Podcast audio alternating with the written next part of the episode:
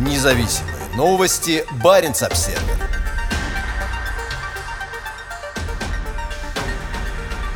В российской Арктике назревает транспортный кризис.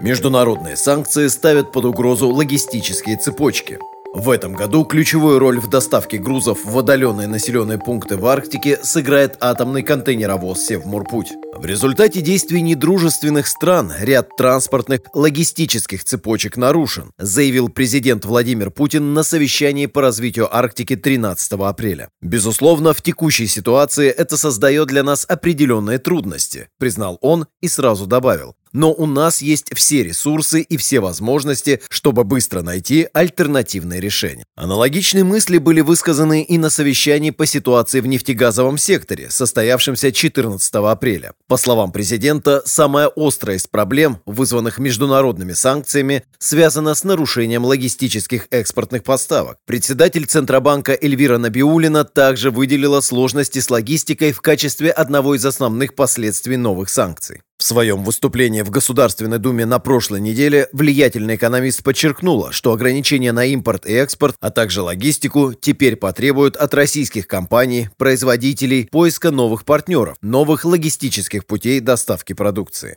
Международные санкции ощущаются по всей стране, но особенно экстраординарная ситуация складывается в Арктике, где слабо развита инфраструктура, а доставка грузов зависит от наличия судов ледового класса. Последние годы Кремль продвигает Арктику в качестве одного из приоритетных направлений развития страны, и в регионе реализуется ряд крупных промышленных проектов. Для доставки сюда крупногабаритных промышленных модулей и компонентов зарубежного производства используются иностранные полупогружные суда, а значительную долю экспорта сырья из региона осуществляют иностранные судоходные компании. Одними из тех, кто сейчас ощущает падение нового железного занавеса, стали производители нефти и газа, в частности «Газпром» и «Новотек». Их арктические проекты предназначены для удовлетворения спроса на международных рынках, многие из которых сейчас исчезают. Россия также осуществляет масштабную доставку грузов в многочисленные города и поселки Арктики в рамках так называемого «Северного завоза». В своем выступлении по развитию Арктики Путин ясно дал понять, что завоз должен быть организован по графику и без сбоя собою. Арктика должна быть снабжена всеми необходимыми товарами и услугами, причем в полном объеме, подчеркнул он, добавив, что это задача особой важности. Он также призвал к разработке нового закона о северном завозе. Опасения по поводу будущих перевозок связаны не только с новыми международными санкциями, но и с опытом 2021 года, когда сложные ледовые условия привели к серьезному срыву поставок. В этом году для перевозки грузов будет активно задействован атомный контейнеровоз «Севморпуть», подтвердил заявил на совещании у президента вице-премьер Юрий Трутнев. В августе судно начнет курсировать по Северному морскому пути между Санкт-Петербургом и Владивостоком, доставляя промышленные грузы в населенные пункты региона. Трутнев также подчеркнул, что Россия не намерена сокращать амбиции в отношении перевозок в Арктике. По его словам, к 2030 году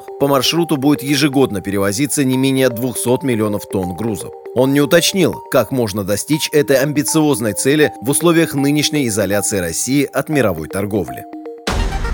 Независимые новости. Барин обседный.